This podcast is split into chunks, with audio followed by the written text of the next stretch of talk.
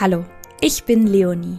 Ihr hört von Anfang an dabei den Podcast von Babelli für junge Eltern und die, die es bald werden. Geschlechtssensible Erziehung. Hm, was bedeutet das überhaupt? Mit Johanna Wiemeyer spreche ich darüber, warum geschlechtssensible Erziehung so wichtig ist und welche Beispiele es gibt, wie Eltern das zu Hause und wie Fachkräfte das in der Kita umsetzen können. Ich bin schon richtig gespannt, was Johanna uns heute erzählen wird und wünsche euch ganz viel Spaß beim Anhören dieser Folge. Ein ganz kurzer Einstieg in ein etwas ernsteres, aber ein unglaublich wichtiges Thema. Habt ihr euch eigentlich schon mal Gedanken darüber gemacht, was ihr tun müsst, wenn im Haushalt mit eurem Baby oder Kleinkind ein Unfall passiert? Ja, wenn es soweit ist, dann sitzen Schock und Überforderung erstmal tief. Und hinzu kommt, dass viele Eltern gar nicht wissen, wie sie richtig reagieren können und sollten. Und gerade das Thema Verschlucken ist ja im ersten Babyjahr ein extrem großes Thema. Hättet ihr zum Beispiel gewusst, dass 10% aller Todesfälle bei Notfällen hätten verhindert werden können, wenn rechtzeitig die richtige Erste Hilfe geleistet worden wäre? Das ist eine ziemlich hohe Prozentzahl. Wir von Babelli empfehlen deshalb allen Eltern die Teilnahme an einem Erste-Hilfe-Kurs, der auf Babys und Kinder spezialisiert ist. Und einen solchen Kurs bieten wir bei Babelli als Online-Videokurs an. Ihr könnt unseren Kurs gemeinsam absolvieren, wo und wann es für euch passt und ihr lernt in diesem Kurs wirklich alles, was in Bezug auf die Erste Hilfe am Baby und Kind wichtig zu wissen ist. Unser Kurs wurde von zwei Kinderärzten erstellt, die sicherstellen, dass das vermittelte Wissen an euch vor allem korrekt, konkret und auch aktuell ist. Wenn ihr euch also bestmöglich auf Haushaltsunfälle des Babys oder Kleinkinds vorbereiten wollt, seid ihr hier genau richtig. Mit unserem Gutscheincode Podcast30 bekommt ihr ganze 30 Euro Rabatt auf den Kurs. Ihr könnt den Gutschein entweder in der Babelli-App oder auch unter kurse.babelli.de direkt einlösen.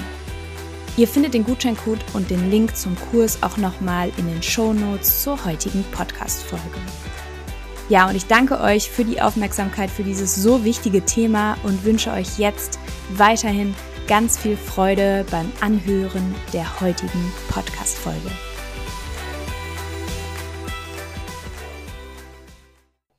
Ja, hallo und herzlich willkommen zu einer neuen Folge von Von Anfang an dabei. Heute sprechen wir über das Thema geschlechtssensible Erziehung in der Kita und zu Hause. Wie soll das gehen? Und heute habe ich wieder Johanna Wiemeyer hier im Podcast. Sie war schon einmal bei uns zu Gast und Johanna ist Erzieherin und Kindheitspädagogin Sie hatte ihren Studienschwerpunkt in Diversität und Religion und hat ein Studienprojekt zur vorurteilsbewussten Bildung und Erziehung in der U3-Kita mit Blick auf die Fachkräfte durchgeführt. Außerdem gibt Johanna bald einen Kurs für angehende Erzieherinnen am Berufskolleg, hat ihre Bachelorarbeit zum Thema Geschlechterkonstruktion im pädagogisch genutzten Bilderbuch geschrieben und ist weitergebildet in der Peer Group Eingewöhnung. Also ich würde sagen, Johanna ist eine absolute Expertin für unser heutiges Thema. Hallo, liebe Johanna. Hi Leonie, schön hier zu sein. Ja, schön, dass du da bist und heute mit uns über geschlechtssensible Erziehung sprechen magst. Liebe Johanna, ich würde sagen, wir starten direkt mit der Frage, die sich vielleicht viele gerade gestellt haben. Was bedeutet denn eigentlich geschlechtssensible Erziehung? Ja, danke, Leonie. Das ist eine super Frage, um in das Thema zu starten. Der Begriff geschlechtssensibel lässt sich auch manchmal mit dem Begriff geschlechtsbewusst vergleichen. Denn ähm, geschlechtssensible Erziehung oder auch geschlechtsbewusste Erziehung zielt eben auf eine Pädagogik ab, die Kinder fernab von den gängigen Geschlechterklischees und Rollen in ihrer individuellen Entwicklung fördert. Und dabei geht es eben darum, möglichst sensibel und bewusst mit dem Geschlecht als Identitätsmerkmal des Kindes umzugehen und die jeweiligen Geschlechterzuschreibungen von Mann sein oder Frau sein äh, auch zu reflektieren, gemeinsam mit dem Kind auch zu reflektieren. Um eben unter anderem äh, dem Rollendruck ähm, zu entgehen, unter dem Kinder stehen können, besonders eben diejenigen, die sich nicht mit dem ähm, biologischen Geschlecht äh, identifizieren können. Ja, danke Johanna für diese Erklärung. Auf jeden Fall ein spannendes Thema heute, ähm, was wir hier behandeln. Und was würdest du sagen, warum ist geschlechtssensible Erziehung überhaupt wichtig? Ja, dafür muss man ein bisschen ausholen. Es ist ja so, dass unsere Welt vom Gedanken der Zweigeschlechtlichkeit geprägt ist. Ja, noch ein Fachbegriff. Zweigeschlechtlichkeit kann man aber ganz gut ableiten. Es geht um die zwei Geschlechter, Mann und Frau. Ähm, das Geschlecht wird ja bereits vor der Geburt durch eine Ultraschalluntersuchung ähm, festgestellt. Und viele Eltern wollen das ja eben auch schon wissen. Das wird dann anhand ähm, der äußeren Geschlechtsmerkmale eben festgestellt, wie das ein Junge, wie das ein Mädchen. Und dann ist ja heutzutage auch sogar großes äh, Thema in den Medien, diese sogenannten Gender Reveal Partys. Das heißt, dann wird ein blauer Kuchen angeschnitten oder eine ähm, rosane, ähm, rosa Konfetti, wenn es ein Mädchen wird. Also ähm, das sind ja regelrecht Partys und auch Highlights. Und ich kann es auch irgendwo gut verstehen, weil Eltern ja so auf diesem Weg ihr noch ungeborenes Kind schon ein bisschen besser kennenlernen. Also wenn man dann weiß, okay, es wird ein Mädchen und ein Junge, kann man sich schon auf einen Namen einigen zum Beispiel. Und das ist alles was sehr Schönes und Positives. Jetzt fragt man sich natürlich, gibt es da auch eine Kehrseite? Ähm, irgendwo ist die Kehrseite eben, dass wir ähm, mit dem Wissen des Geschlechtes auch, und das läuft oft unbewusst eben ab, schon die eingeprägten ähm, Geschlechterstereotype auf das noch ungeborene Kind äh, übertragen. Und kaum ist es auf der Welt, äh, eben dann auch aktiv. Und das hat eben großen Einfluss auf die weitere Entwicklung und, auch auf die eigene Entwicklung der ähm, Geschlechtsidentität des Kindes. Es ist irgendwie so heutzutage, dass das Geschlecht eben sehr allgegenwärtig ist. Also Symbole, Strukturen, Spielzeug, Gefühlsäußerungen oder auch Verhaltensweisen, die werden ständig männlich oder weiblich konnotiert und Kinder orientieren sich eben daran und ähm, entsprechen dann auch irgendwann diesen Rollenerwartungen, also entsprechen dem, was sie da spüren von ihrer Umwelt und besonders eben von den Eltern. Jetzt dachte ich gerade so, meinst du dieses, diese zugeschriebenen Erwartungshaltung zum Beispiel, ich bin eine Frau und ich muss mich so und so verhalten, vielleicht eher als junges Mädchen, ich darf nicht laut sein, ich muss immer lieb sein. Also von mir an mich werden als junges Mädchen andere Erwartungen gestellt als an einen Jungen? Richtig, genau. Also das kann sich eben in Gefühlen und in Verhaltensweisen auch widerspiegeln. Ähm, da ähm, gibt es bestimmte Verhaltensweisen, die vielleicht bei Jungen toleriert werden, die bei Mädchen eher als negativ empfunden werden. Ausschließlich aufgrund äh, des Geschlechtes. Da ähm, wirkt das Geschlecht natürlich dann wie eine Barriere. Und deshalb meinte ich am Anfang eben auch, dass der Fokus liegt, die individuelle Entwicklung zu fördern. Das heißt, Talente, ja, Hobbys, die man gerne machen möchte. Ähm, also, dass das Kind dort nicht gehindert wird, Sachen auszuprobieren. Und oft ist das eben, ja, für, für erwachsene Menschen, die ja so geprägt sind, die mit Geschlechterstereotypen selbst auch in ihrer Kindheit konfrontiert werden. Und wir sind alle davon betroffen. ähm, dass das bei uns hier oben im Kopf eben eingespeichert ist. Die sind also nicht mehr wegzudenken. Ja, dann kann das auch mal schwierig sein, ähm, vielleicht seinem Kind äh, das ein oder andere ähm, zuzugestehen oder es zu lassen, weil da sofort Gedanken hochkommen. Das ist doch nicht typisch Mädchen oder das ist doch nicht typisch Junge. Ja, das ist, äh, stelle ich mir herausfordernd vor und du hast es schon angesprochen wir sind ja alle in gewisser Weise so geprägt und wahrscheinlich bis zu einem bestimmten Punkt auch ohne, dass wir es merken. Und äh, für Eltern ist das wahrscheinlich das Herausforderndste, selber zu spüren, oh, jetzt erwarte ich irgendwie, dass mein Mädchen oder mein Junge sich XYZ verhält, weil es ist ja ein Mädchen oder es ist ja ein Junge. Ja, genau. das stelle ich mir gar nicht so einfach vor. Umso wichtiger ist natürlich geschlechtssensible Erziehung. Ja, da kommt mir natürlich direkt die äh, Frage, die dahinter steht, hinter meinem Gedankengang. Kann geschlechtssensible Erziehung auch verunsichern oder gibt es hier bestimmte Herausforderungen, die du da siehst?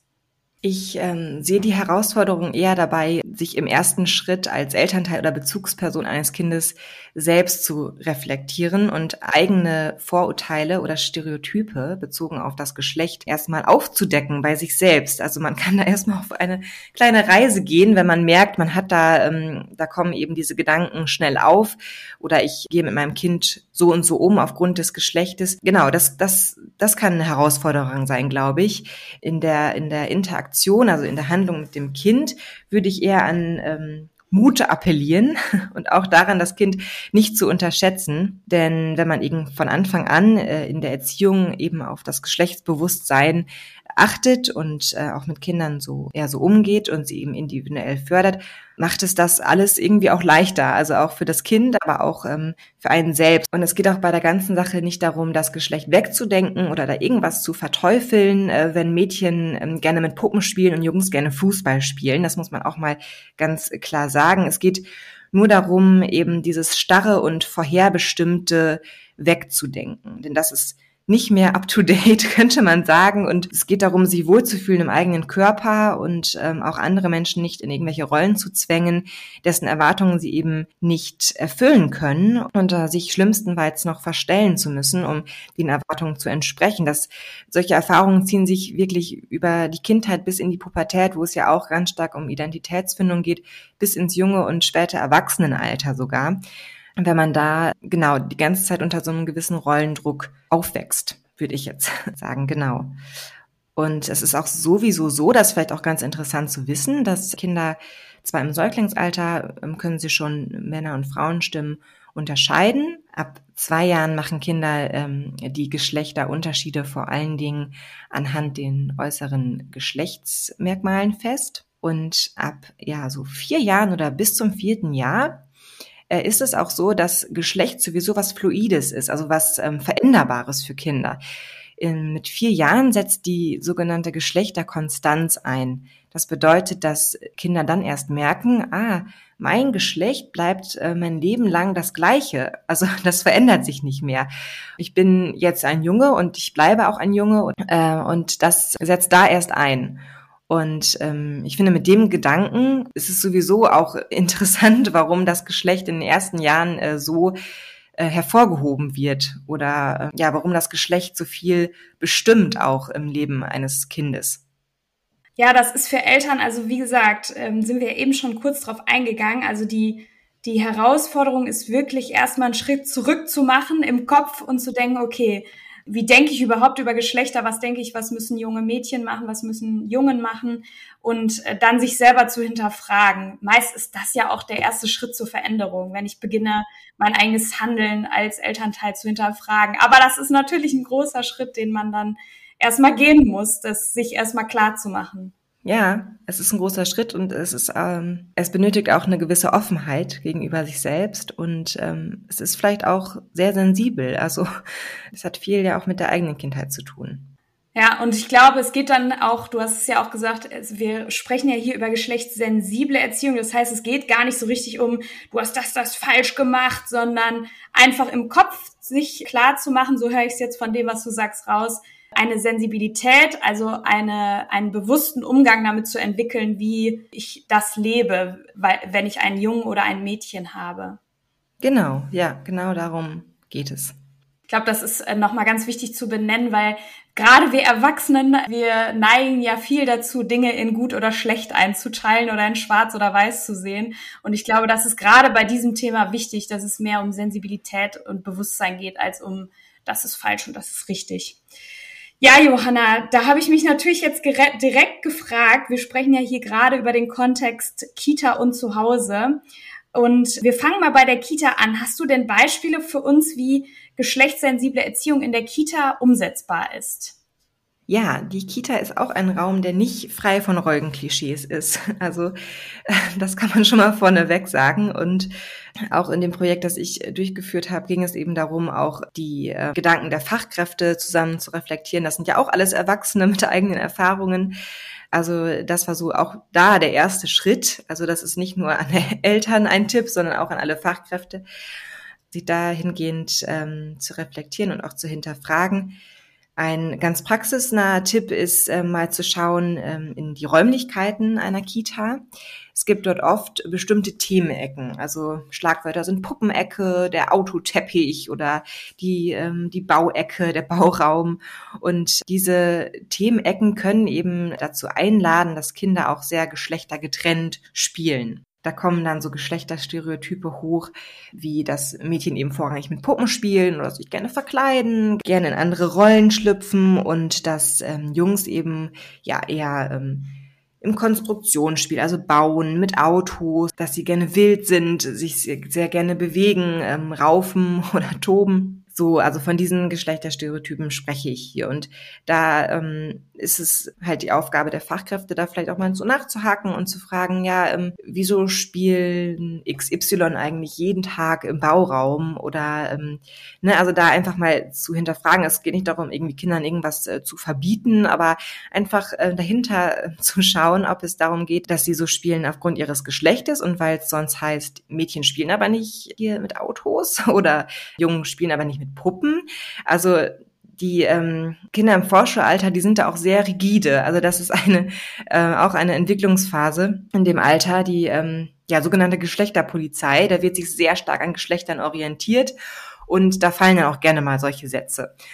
Und äh, genau, das ist natürlich einerseits total in Ordnung, wenn Kinder sich darin orientieren. Das bietet vielleicht auch Sicherheit aber es kann eben auch die kindliche Entwicklung einschränken. Und das wäre ja sehr schade. Deshalb ist ähm, da der Tipp, dass man da ansetzt und ähm, vielleicht mal mit allen gemeinsam heute in den Bauraum geht. Also auch immer mit dem Grundsatz, Spielzeug ist für alle da, Kleidung ist für alle da oder Farben sind für alle da. Also das finde ich, immer auch für Kinder eine ganz ähm, tolle, kindgerechte ähm, Aussage auch, wenn es um sowas geht.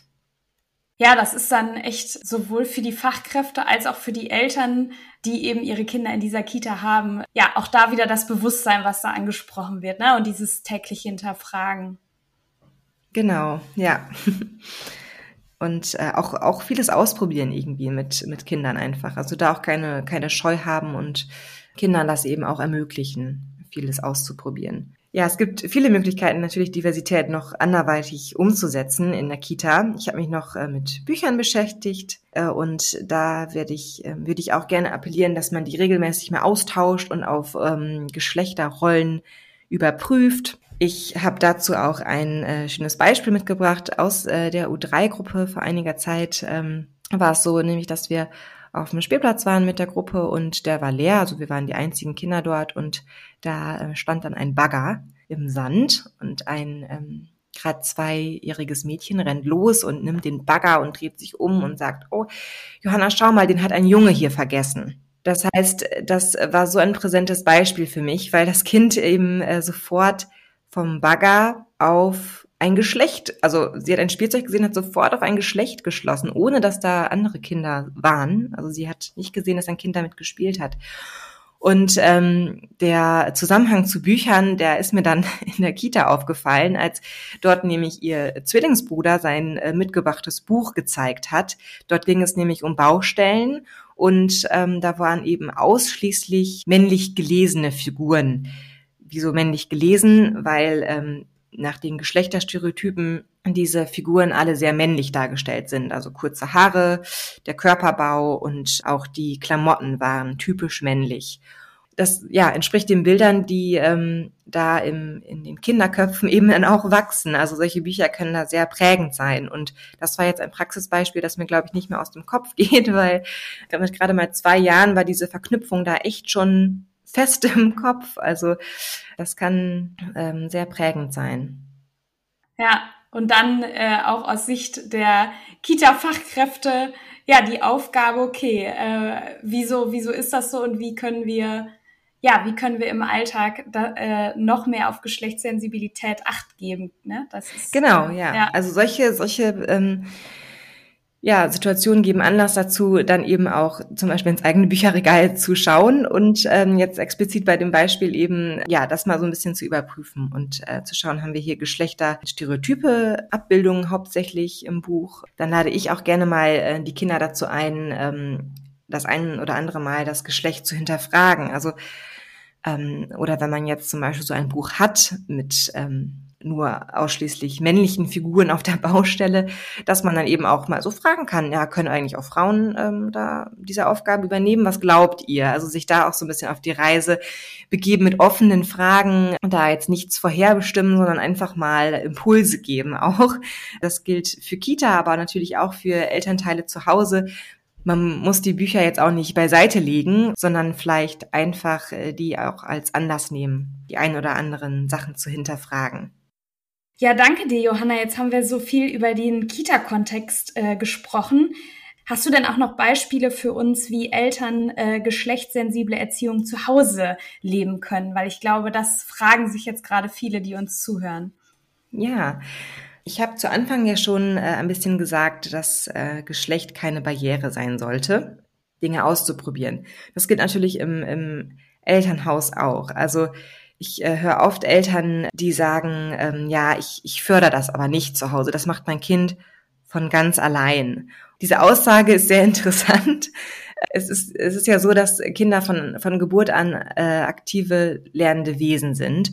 Sie sehen das, was in ihrer Umwelt passiert, sie speichern das ab. Ein Kind, das nur rosa tragen möchte, ist ein äh, guter Beobachter oder eine gute Beobachterin, aber es ist nicht genetisch veranlagt, ähm, gerne rosa tragen zu wollen. Also das äh, sind unbewusste Prozesse, die auf das Kind wirken. Das ist eine Mischung aus dem Verhalten der Bezugspersonen, der Elternteile, aber eben auch ähm, der Umwelt, also der Medien, wie zum Beispiel Bücher aber das ist nicht angeboren. Genau, und da, äh, wenn man das sich immer noch mal auch als Elternteil vielleicht vor Augen führt, dann ermutigt einen das ja auch vielleicht, das Kind eben möglichst viele Dinge ausprobieren zu lassen, ähm, sei es verschiedene Hobbys, also Ballett oder Fußball. Also das sind jetzt ähm, ja auch sehr stereotypische Hobbys, die ich jetzt nenne, aber nur um das so ein bisschen plakativ zu vermitteln. Also dass man gerne auch in, in der Kindheit in andere Rollen schlüpfen sollte und auch darf, um sich selbst zu finden. Und äh, dann übernimmt die Familie und die Eltern übernehmen da eben eine, eine große Rolle.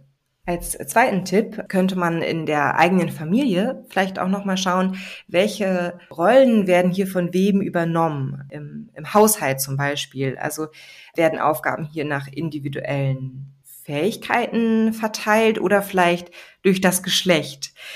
Also es ist vielleicht eine sehr provokative Frage, aber oft sind so ja so Rollen auch unbewusst ähm, übernimmt man die einfach, weil man ja selbst so geprägt ist und das typische Bild äh, der ähm, Mutter, die sich um die Kinder kümmert und dem, der Vater, der arbeiten geht oder in der Ernährerrolle. Das ähm, gilt es heutzutage eben auch so ein bisschen aufzubrechen und zu reflektieren, ähm, weil ähm, dieses Bild eben aus anderen Zeiten stammt. Und das ist auch total in Ordnung, wenn ähm, Menschen ähm, sich so wohlfühlen und äh, diese Aufgaben gerne übernehmen. Aber genau das ist der Punkt. Äh, sie sollen gerne übernommen werden, weil man das möchte und ähm, nicht, weil man da in irgendeine Rolle gedrängt wird. Also das ist bei Kindern genauso wie bei Erwachsenen.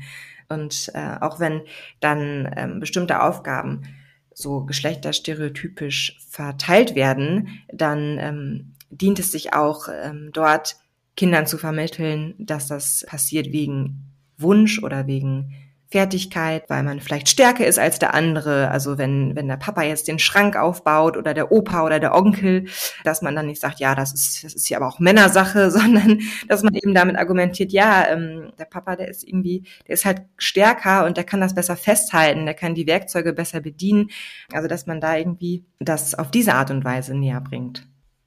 Ja, total interessant. Ich habe gerade auch gedacht, wenn man dann schon ein Vorschulkind hat und das Vorschulkind soll dann irgendwie helfen beim Kochen oder so, kann man sich selber hinterfragen, äh, frage ich meine Tochter jetzt, weil sie das gerne macht und weil sie das möchte oder frage ich sie, weil sie ein Mädchen ist, ob sie mir beim Schnibbeln helfen möchte und kann das nicht mein Sohn genauso gut übernehmen. Ne? Also auch da wieder, was du sagst, selber zu überlegen, welche Absicht steht eigentlich als Elternteil hinter dem, was ich so denke und wie ich so handle und was ich so meinem Kind auch im Alltag anbiete. Also das würdest du auch als Tipp auf jeden Fall sagen. Richtig, genau. Darum, darum geht's im, im Kern. Ja, spannend. Ja, Johanna, da haben wir jetzt echt schon einen guten Einblick in geschlechtssensible Erziehung in der Kita und zu Hause bekommen. Ich habe mich jetzt gefragt, Johanna, ob du abschließend noch weitere Empfehlungen zu diesem Thema für uns hast. Ja, viele Eltern sind ja auch gewollt, ähm, sich weiterzubilden zu dem Thema. Ähm, ich schätze auch, dass ist nicht das allererste Mal, dass Eltern jetzt mit diesem Thema auch konfrontiert werden. Deswegen eine ganz kleine Warnung von mir. Es gibt zahlreiche Elternratgeber auf dem Markt, dass man da schaut, dass man an den richtigen gerät. Es gibt nämlich gerade zum Geschlecht leider viele Elternratgeber, die Geschlechterstereotype eher befördern, als diese aufzudecken und sensibel damit umzugehen und beruhen auch nicht oft auf wissenschaftlichen Erkenntnissen. Und viele AutorInnen geben als Referenz zum Beispiel das eigene Elterndasein an. Und das ist ein großer Wissensvorsprung, sage ich mal, wenn man ähm, wenn man selbst Kinder großgezogen hat, äh, dass man da eben seine Erfahrung teilt. Und das ist auch wichtig und gut, denke ich. Aber ein Ratgeber soll ja für möglichst viele unterschiedliche ähm, Familien und auch Eltern zutreffend sein. Und deshalb sind Elternratgeber ähm, von ja, AutorInnen, die vielleicht keine Qualifikation äh, aufweisen, ähm, vielleicht pädagogischen ähm, Bereich oder ähnlichem Bereich, nicht zu empfehlen. Genau, da einfach nur den Tipp nachzuschauen. Ich habe jetzt ein äh, Positivbeispiel mitgebracht ähm, aus meiner Sicht. Ähm, das ist der ähm, Ratgeber Mädchen, Junge, Kind, geschlechtersensible Begleitung und Empowerment von klein auf. Das ist ein ähm, kleines, kompaktes Buch von Daniela Törner. Sie ist Sozial- und Sexualpädagogin und Diversity-Trainerin. In diesem Buch werden verschiedenste Fachbegriffe eben erklärt, aber auch einfach und gut erklärt Dort sind Links zu verschiedenen Materialien zu finden, ähm, also auch zu Spielzeugen beispielsweise.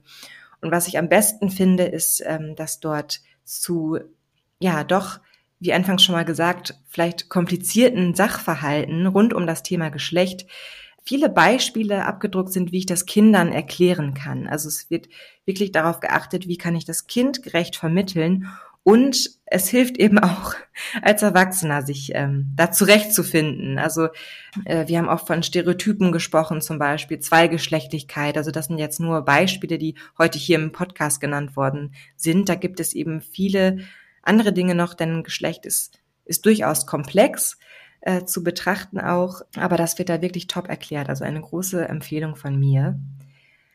Aber auch für Kinder gibt es natürlich ähm, großartige Literatur. Äh, da kann ich das Buch Prinzessin Fifigunde von Babette Kohl äh, empfehlen. Dort geht es um eine Märchenprinzessin auf einem Motorrad. Also äh, dort wird das typische Bild ähm, einer Prinzessin eben so ein bisschen aufgebrochen. Und das finde ich auch wunderbar, weil gerade das auch ja sehr präsent ist ähm, bei Kindern. Also eine Prinzessin, ein Prinz, also das Bild, damit wird so ein bisschen gespielt und das finde ich ähm, sehr geeignet und eben äh, das ja, Geschlechterstereotyp von äh, Mädchen und Prinzessin so ein bisschen aufzubrechen. Genau, dann gibt's noch ein äh, Buch, das heißt Männer weinen. Ähm, und äh, Männer weinen, äh, da geht's eben um das typische Männer weinen nicht.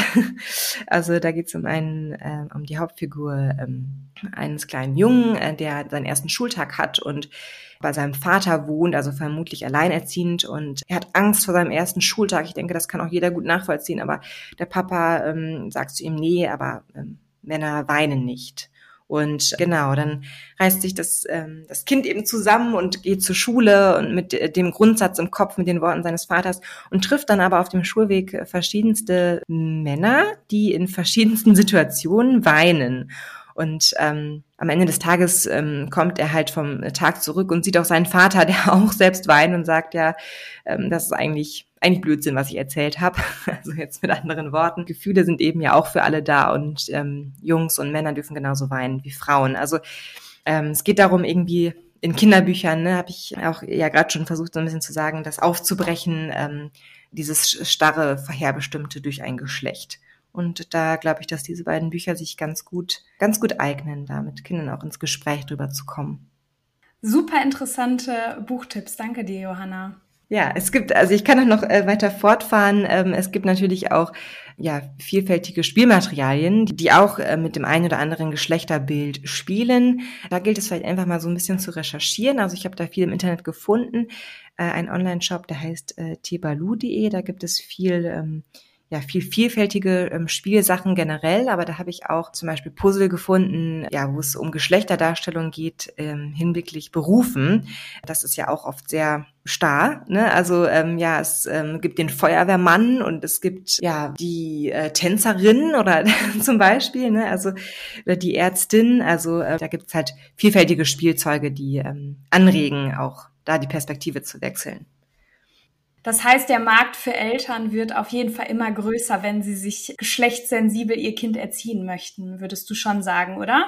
Ja, das stimmt. Also man muss ein bisschen recherchieren. Es findet aber auch mehr und mehr jetzt in Bücherläden ähm, vor Ort auch Einzug oder in Spielzeugläden. Also man muss da ein bisschen schauen. Es gibt immer noch die rosa und die blauen äh, Regale. ähm, die, die, sind immer noch nicht wegzudenken. Ähm, aber ähm, genau, da gibt es auch viele Schätze zwischendurch. Und es wird auch mehr und mehr zum Glück. Ach super, schön zu hören. Ja, Johanna, dann danke ich dir von ganzem Herzen, dass du heute wieder bei uns im Podcast warst und so viel tolle ähm, Ideen, Tipps und auch Beispiele mitgebracht hast. Und ich glaube, das Thema geschlechtssensible Erziehung wird uns in dieser Welt noch weiterhin begleiten. Und du hast einen guten Einblick jetzt für diejenigen, die uns zuhören, gegeben. Und ja, ich freue mich schon aufs nächste Mal, Johanna. Vielen, vielen Dank, Leonie. Einen schönen Tag dir noch. Bis bald. Danke, tschüss. Das war der heutige Podcast zum Thema geschlechtssensible Erziehung in der Kita und zu Hause. Und ich bin ganz, ganz glücklich, dass Johanna Wiemeyer heute da war und uns ein paar Einblicke und Beispiele in dieses super wichtige Thema gegeben hat. Ich hoffe, diese Folge hat euch sehr inspiriert und ihr konntet etwas für euch mitnehmen. Und wenn euch der Podcast gefallen hat, dann abonniert ihn auf iTunes, Spotify oder wo auch immer ihr ihn hört, um keine Folge mehr zu verpassen.